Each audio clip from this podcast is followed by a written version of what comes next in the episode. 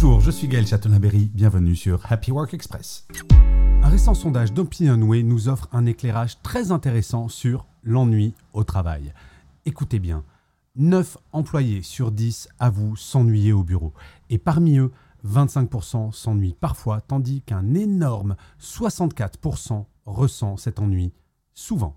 Cela pourrait-il expliquer pourquoi certains voient le travail comme une simple contrainte et sont principalement motivés par l'argent? Si vous écoutez ce podcast pendant votre pause ou entre deux tâches, posez-vous la question. Faites-vous partie de cette majorité qui s'ennuie?